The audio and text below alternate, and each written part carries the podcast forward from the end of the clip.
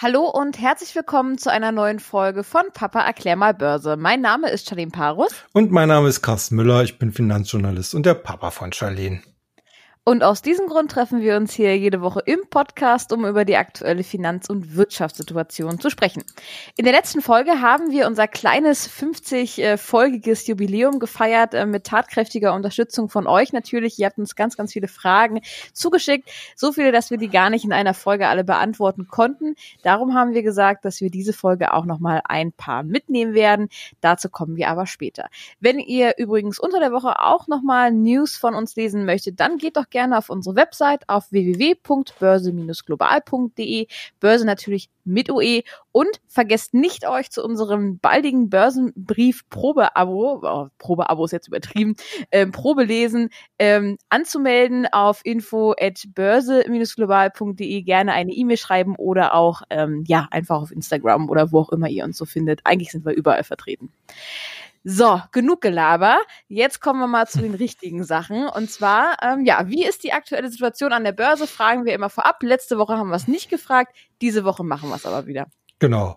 Äh, und das lohnt sich diesmal sogar auch wieder, weil zum Beispiel der DAX, über den wir hier am meisten reden, äh, sich gerade charttechnisch äh, in einer sehr interessanten Situation zeigt, denn er stößt gerade an so ein äh, ja, ich sag mal, so einen leichten Abwärtstrend an, der markiert worden ist durch das Hoch äh, Mitte Februar, also bevor der Corona-Crash kam mhm. und äh, dann noch mal so die erste Erholungsspitze äh, um den 20., 21. Juli herum. Ne? Da können dann die Charttechniker, die legen dann halt das Lineal an und sehen dann, äh, können dann so eine Linie ziehen und äh, je nachdem, wie der Kurs sich dann halt gegenüber dieser Linie verhält, kann das halt äh, Kaufsignale oder Verkaufssignale generieren. In diesem Fall äh, läuft der DAX oder es läuft gerade beim DAX eben ein Test dieser Linie.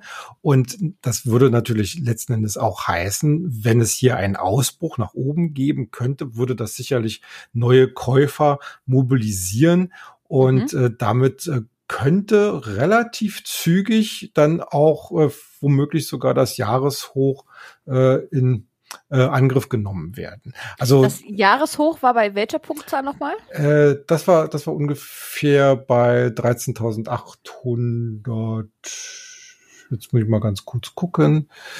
Äh, da spuckt nämlich mein ja, okay. Aber wir müssen es ja nicht genau wissen, irgendwo bei 13.800. Genau, 13.800. Na Mensch, aber könnte dann vielleicht doch die Frage aus unserer letzten Folge, ob der DAX dieses Jahr noch die 15.000 schafft, mhm. vielleicht doch noch mal realistischer werden?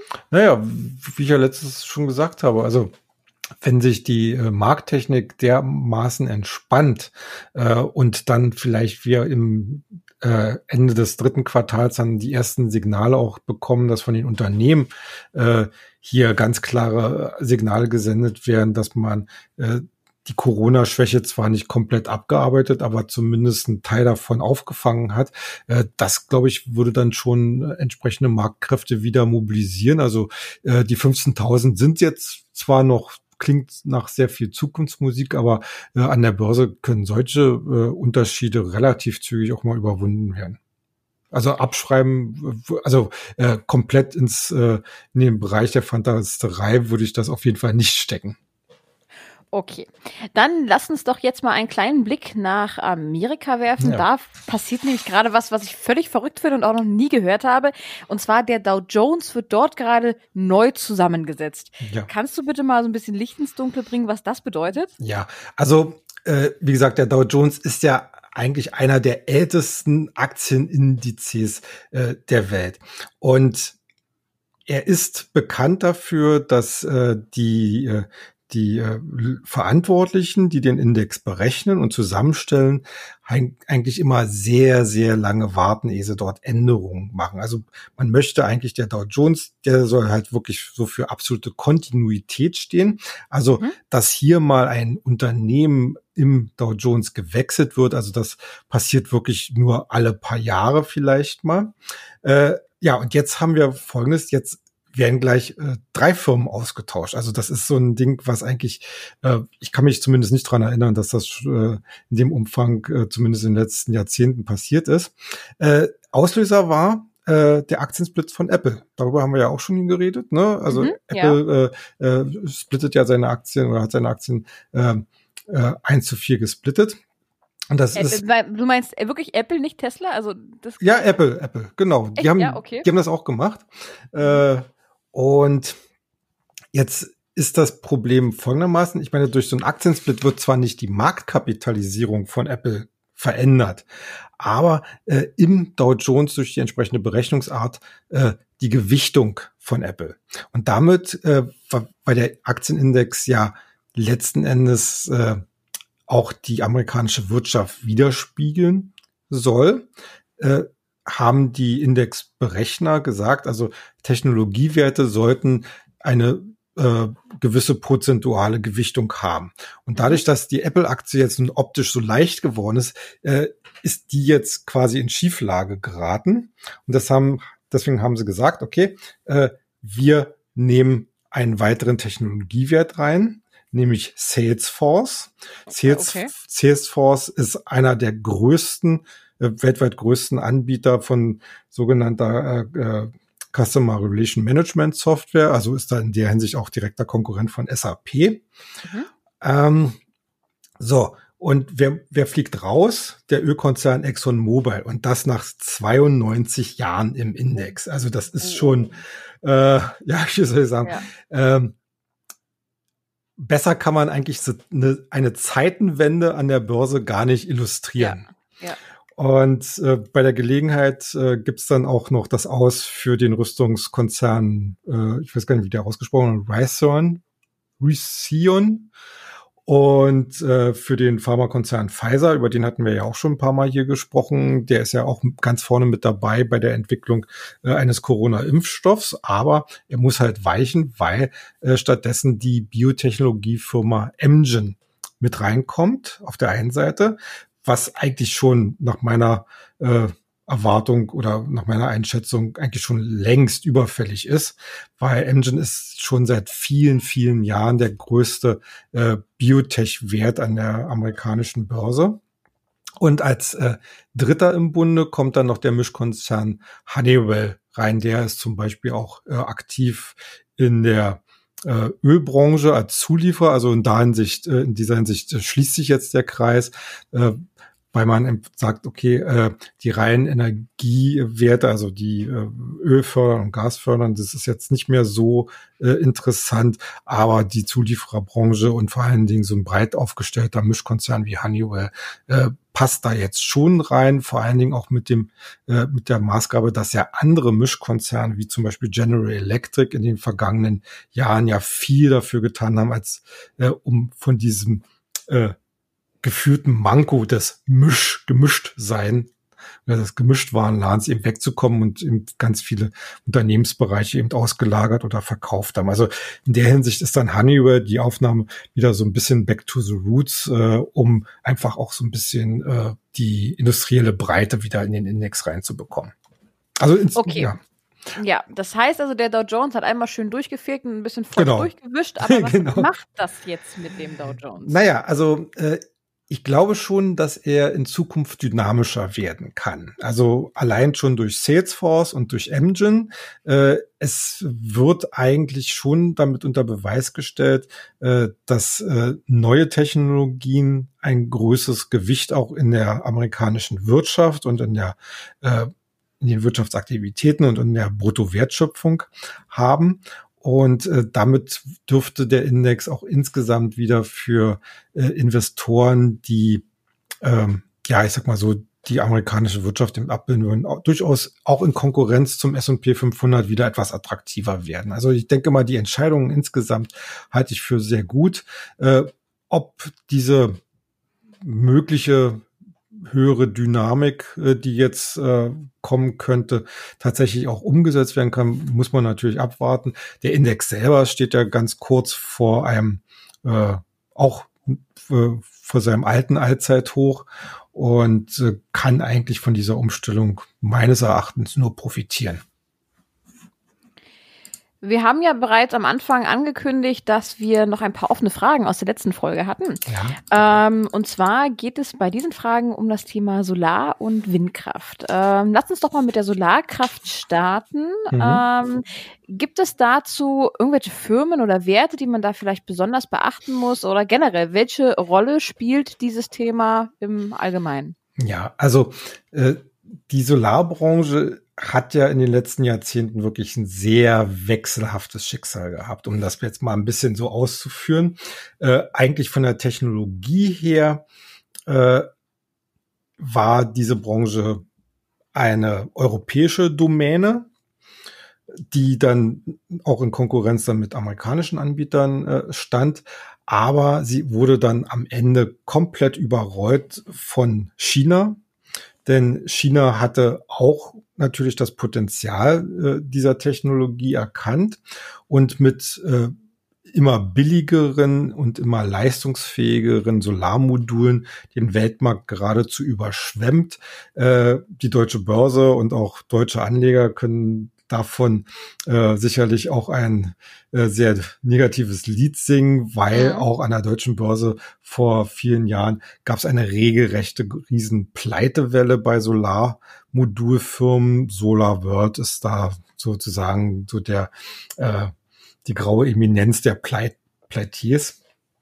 Und da war es dann eine ganze Weile lang ruhig. Es man hatte so ein bisschen den Eindruck, äh, die Fründe sind verteilt, aber inzwischen kommt wieder ein bisschen Dynamik rein, denn äh, vor allen Dingen auch durch den erhöhten Strombedarf, durch die angepeilte Marktdurchdringung, äh, Stichwort E-Mobility, äh, äh, ist eigentlich die Nachfrage nach äh, Solarmodulen und äh, Solarsystemen und Solarstromerzeugung äh, wieder deutlich äh, auf dem aufsteigenden Ast.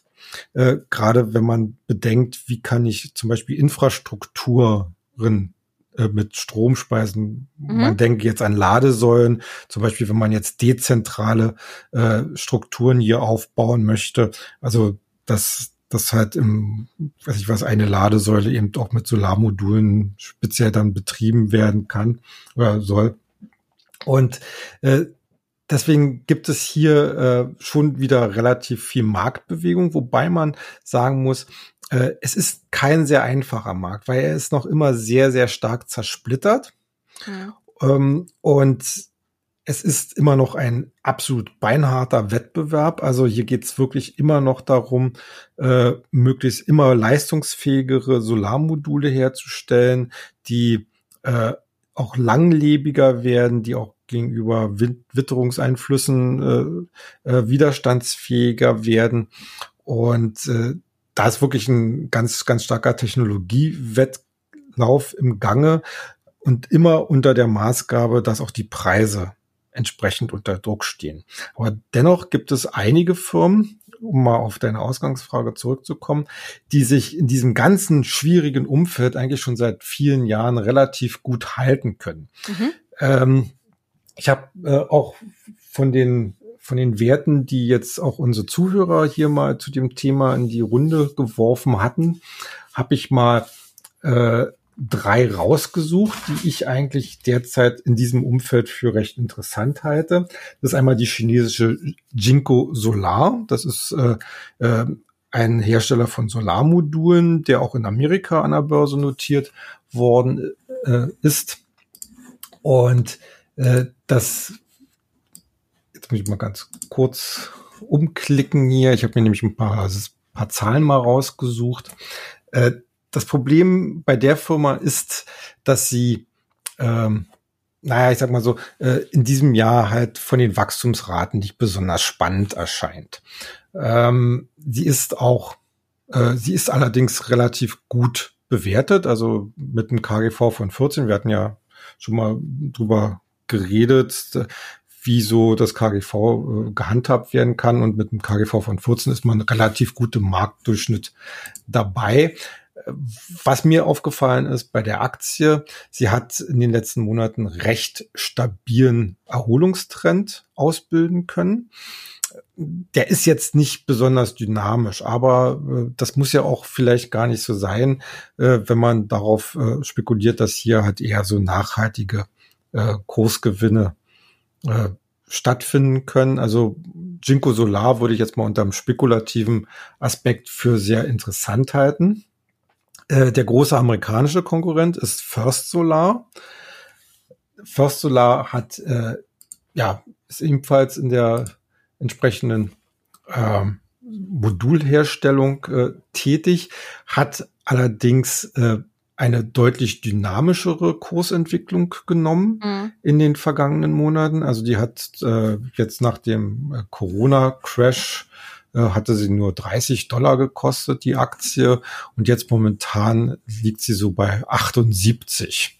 Also da ist schon ganz schön viel wieder gemacht worden. Ja.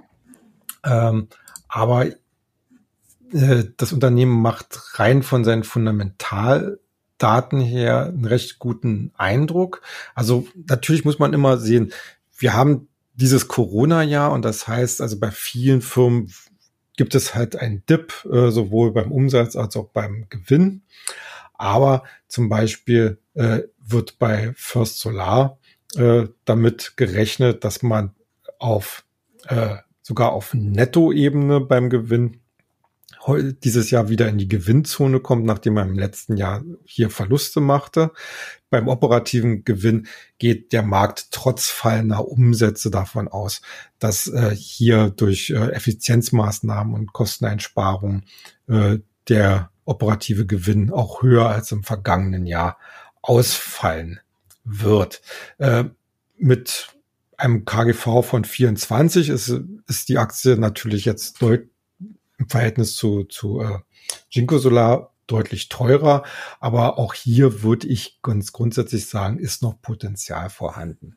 Äh, das dritte Unternehmen, was mir jetzt hier auch von Zuhörern genannt worden ist, das ist eigentlich eine ziemlich interessante Spezialität, nämlich die Schweizer Meyerburger oder Meyerburger mit Leerzeichen dazwischen ist eigentlich ursprünglich eher ein äh, äh, Anlagenausrüster, also jemand, der letzten Endes äh, die Anlagen zur Produktion von Solarmodulen äh, herstellt und ah, anbietet. Ah, okay. ja. Aber äh, das Unternehmen steigt jetzt auch selbst verstärkt in die Solarzellenherstellung ein und das aus gutem Grund. Äh, so hat man jetzt, äh, zum Beispiel hat man auch hier in Deutschland entsprechende äh, Produktionskapazitäten jetzt geschaffen oder ist dabei, die, diese zu schaffen. Äh, vor dem Hintergrund, dass es äh, auch hier von Regierungsseite Aussagen gab, dass man in die Solartechnik in den nächsten Jahren äh, bis zu sechs Milliarden Euro investieren möchte. Das ist ungefähr so das Gleiche, was wir auch äh, gehört hatten äh, mit der E-Mobility, mit dem E-Mobility-Bereich und Batterie mhm. und äh, sonstiges. Äh, und das schafft natürlich im Markt entsprechende Fantasie, dass sich Meyerburger jetzt hier äh, nach einer langen Durststrecke, was zum Beispiel deutsche oder überhaupt äh, europäische Solarzellenhersteller angeht, hier wieder äh, äh, in diesem Markt vortraut. Äh, die Aktie hat darauf sehr positiv reagiert. Äh, ist allerdings immer noch recht, äh, also hat eine ziemliche Underperformance in den letzten fünf Jahren, fünf, sechs Jahren gegenüber dem, dem Schweizer SMI äh, gezeigt. Äh, ist selber in diesem Jahr wird erwartet, dass man weiterhin noch in der Verlustzone bleibt, auch mit fallenden Umsätzen. Also das ist wirklich so ein, ja, ganz klassischer Hoffnungswert, würde ich jetzt mal dazu sagen äh, wenn man sich den anguckt, äh, dann wirklich nur unter äh, sehr spekulativen Aspekten und dann wirklich unter dem Risiko, dass es hier auch äh, ja am Ende vielleicht äh, nicht klappt. Äh, mhm. das sieht man eigentlich auch daran, dass äh, die Aktie nur 21 Rappen, also umgerechnet, umgerechnet 21 Cent kostet. Ei, okay. Okay, um das ganze Thema Solar nochmal so ein bisschen abschließend ähm, zu betrachten, das bedeutet äh, nicht so wirklich die Boomer-Branche ähm, und wahrscheinlich eher was Spekulatives, wenn man dort investieren will. Ja, also wie gesagt, die, die Wachstumsperspektiven sind vorhanden, aber es ist halt weiterhin ein sehr schwieriger Markt, der halt ein mhm. sehr durch einen sehr harten Wettbewerb gekennzeichnet ist und da kann manchmal wirklich äh, entscheiden, dass man halt eine technische Innovation, die aber im Vorfeld natürlich viel Geld kostet, was die meisten eben nicht haben, äh, dass sich dadurch eben der entsprechende Wettbewerb entscheidet. Und äh, ich würde das immer nur dieses Thema als Beimischung in einem Depot sehen. Okay, dann kommen wir mal zu dem nächsten Thema, auch wieder eine alternative Energie. Ich habe es gerade schon gesagt, und zwar das Thema Windkraft. Ja. Wie sieht's denn hier aus? Ja, also Windkraft äh, ist auch weiterhin extrem interessant, äh, hat aber allerdings für alle Beteiligten entsprechende Herausforderungen. Äh, zum Beispiel die Herausforderung äh, auch in Europa oder besonders auch in Europa, die Zulassungsverfahren, die Genehmigungsverfahren für neue Anlagen dauern zum Teil extrem lang. Mhm, warum? Äh, ja, weil die Bürokratie so langsam ist, okay, sage ich einfach mal. Ja, da wird ja. wirklich alles äh, aufs i-Tüpfelchen geprüft.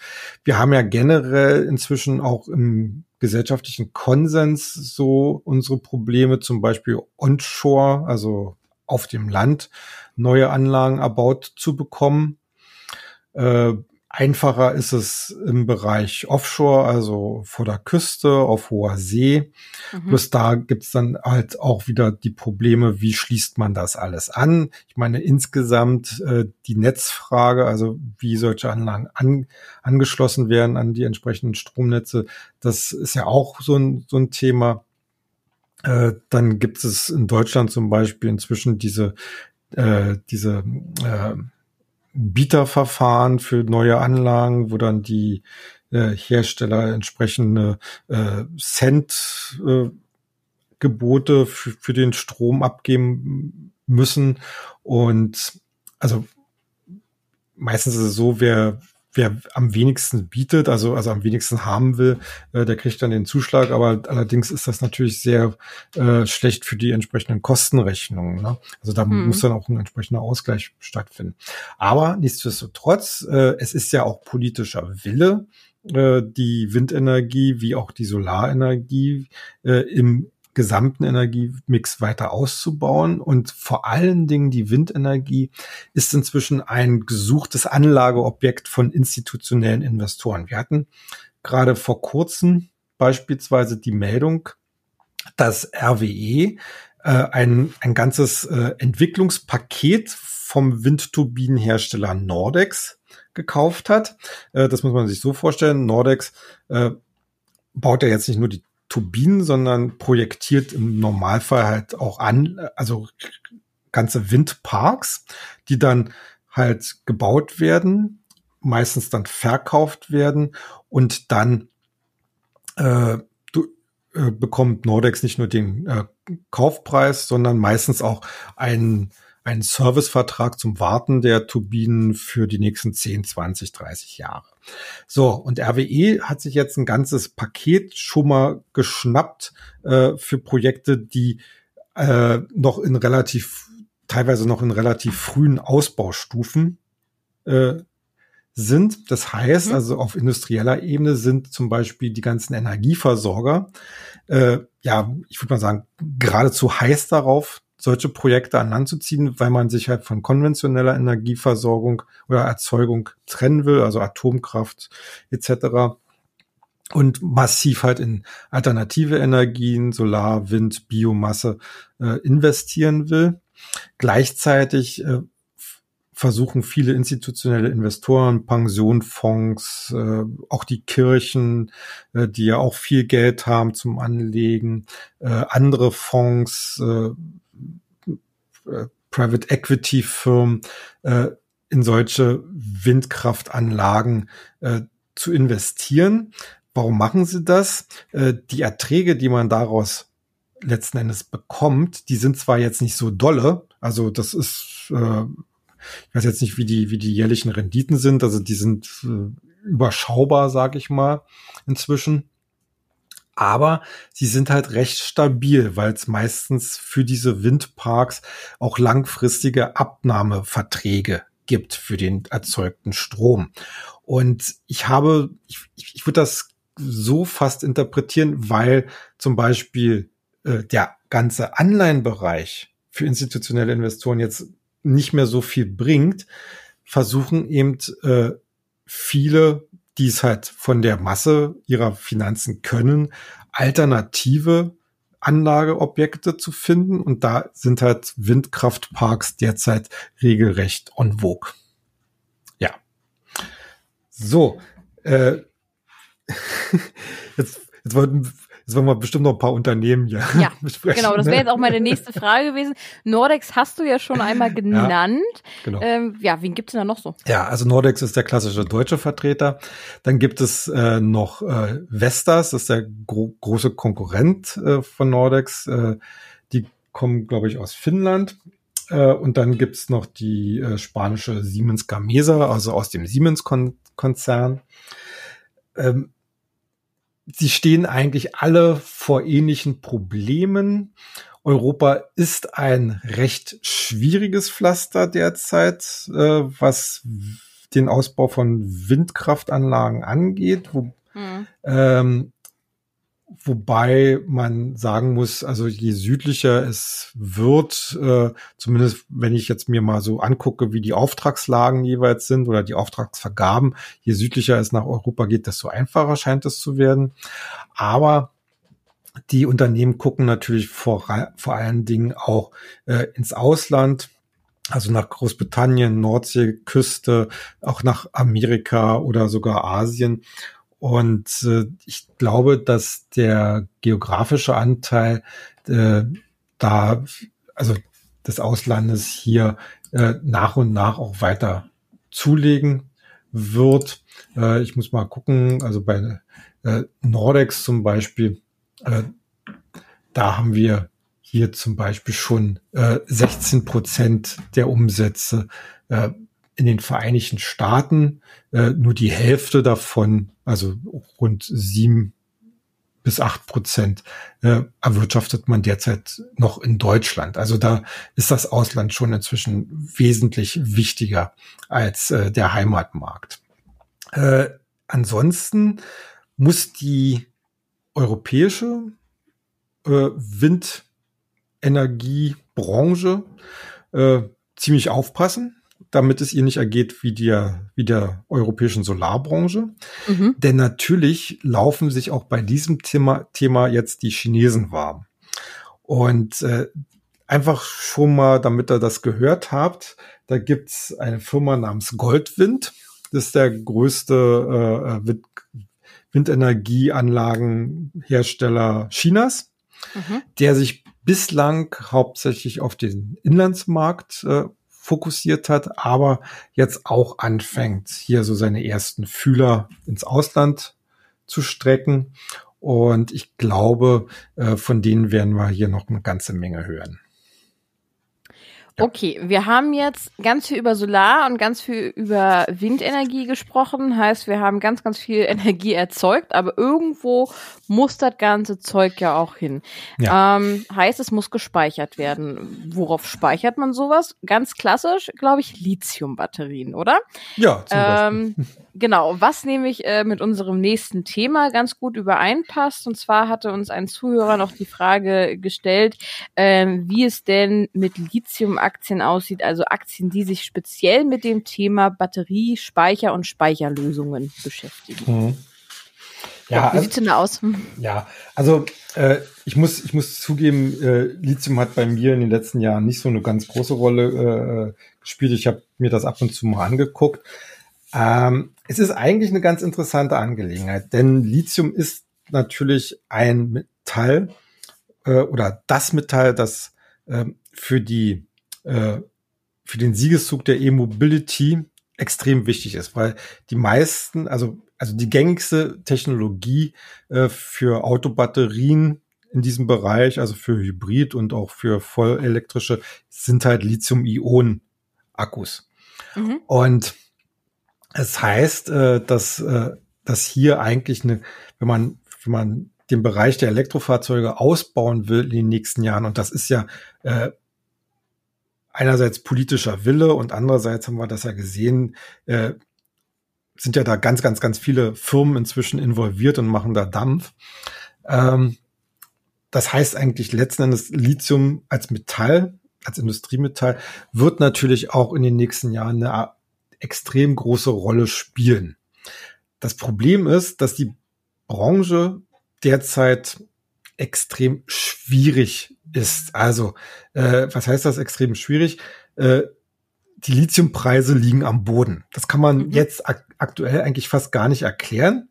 Aber es ist halt so gewesen, dass wir äh, bis 2018 hatten wir einen regelrechten Lithium-Boom. Das heißt, es sind auch viele Firmen äh, an den Markt gekommen. Es wurde extrem äh, stark äh, Produktionskapazitäten ausgeweitet. Das heißt, es kam zu einem Überangebot, was der doch damals noch eher schleppend anlaufenden E-Mobility äh, einfach nicht gewachsen war. Und deswegen sind die Preise von Lithium äh, ganz stark gefallen. So, jetzt haben wir äh, das Problem.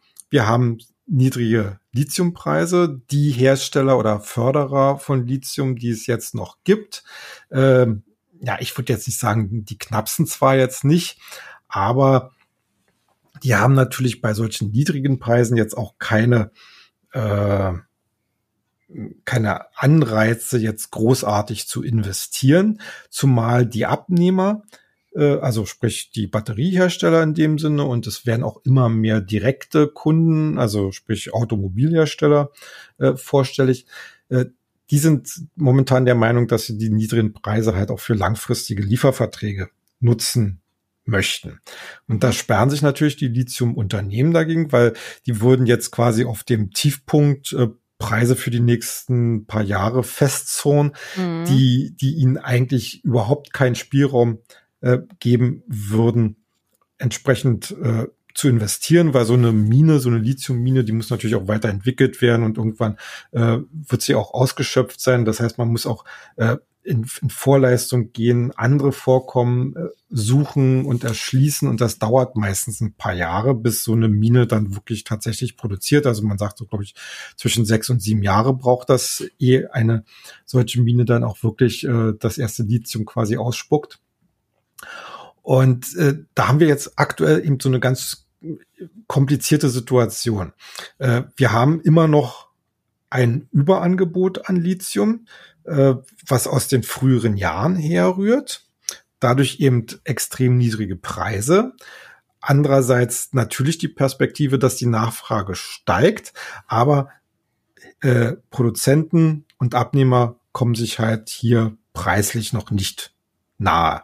Aber die Zeit wird knapp, also man rechnet, äh, dass damit, dass letzten Endes der Angebotsüberhang, äh, den es jetzt noch gibt bei Lithium, spätestens 2021, also schon im nächsten Jahr aufgebraucht sein wird. Also dass wir mhm. dann äh, in eine Phase des Unterangebotes fallen könnten. Äh, und das äh, würde natürlich bedeuten, dass hier die Lithiumpreise wieder stark anziehen könnten. Ne? Äh, bloß das Problem ist, äh, unter Umständen, äh, um dann wieder neu zu investieren, neue, um die Förderkapazitäten zu erhöhen, braucht es selbst bei momentan nur stillgelegten Minen äh, oder Produktionsstätten auch mindestens meistens ein halbes oder dreiviertel Jahr, bis das anläuft. Also äh, da ist jetzt gerade im Markt so ein bisschen so der Haken drin. Und äh, deswegen ist es auch immer schwierig abzuschätzen, ob es nicht vielleicht dann doch äh, ähm, ja, wie soll ich sagen mal, so aus dem Hinterhalt äh, eine neue technologische Entwicklung gibt, die Lithium prinzipiell äh, eigentlich äh, ja obsolet Abschaft. macht. Ja? ja. Also ich hatte vor vor zwei drei Jahren hatte ich mich mal da mit den mit den technologischen Varianten ein bisschen näher beschäftigt. Und da wird natürlich extrem stark geforscht, äh, äh um äh, auch andere seltene Erden Stichwort auch Kobalt und sowas alles, eben durch andere Metalle, die halt äh, einfacher zu gewinnen sind oder, oder mehr verfügbar sind und preiswerter sind, eben zu ersetzen. Und so könnte es im Zweifel auch Lithium gehen. Also ähm, aktuell finde ich die äh, ja das Thema Lithium man sollte es weiter beobachten, auf jeden Fall, weil es ist halt eines der Schlüsselthemen beim Thema äh, E-Mobility.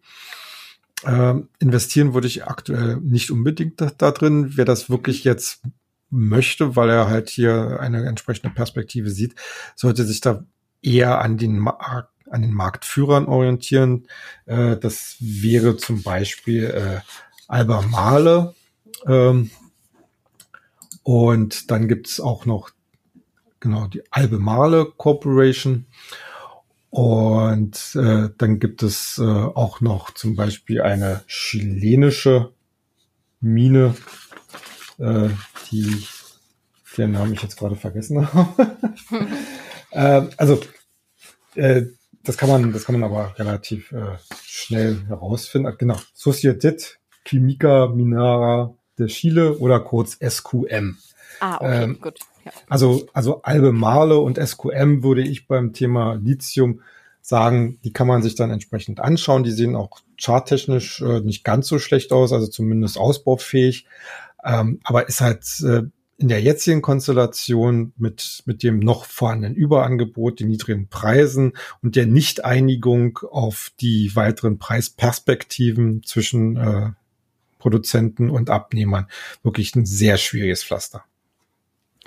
Okay, mir würde jetzt dazu noch ein Thema einfallen. Das würde ich aber ganz gerne mit in die nächste Folge beziehungsweise in die nächste Woche mit reinnehmen. Mhm. Ähm, und zwar das Thema Batteriespeicherlösungen generell. Ich glaube, da haben wir auch noch nicht darüber gesprochen. Ähm, wir haben jetzt mhm. gerade viel über das, äh, über das, über den Rohstoff Lithium gesprochen. Ja. Ähm, mich interessiert aber auch noch mal die andere Seite.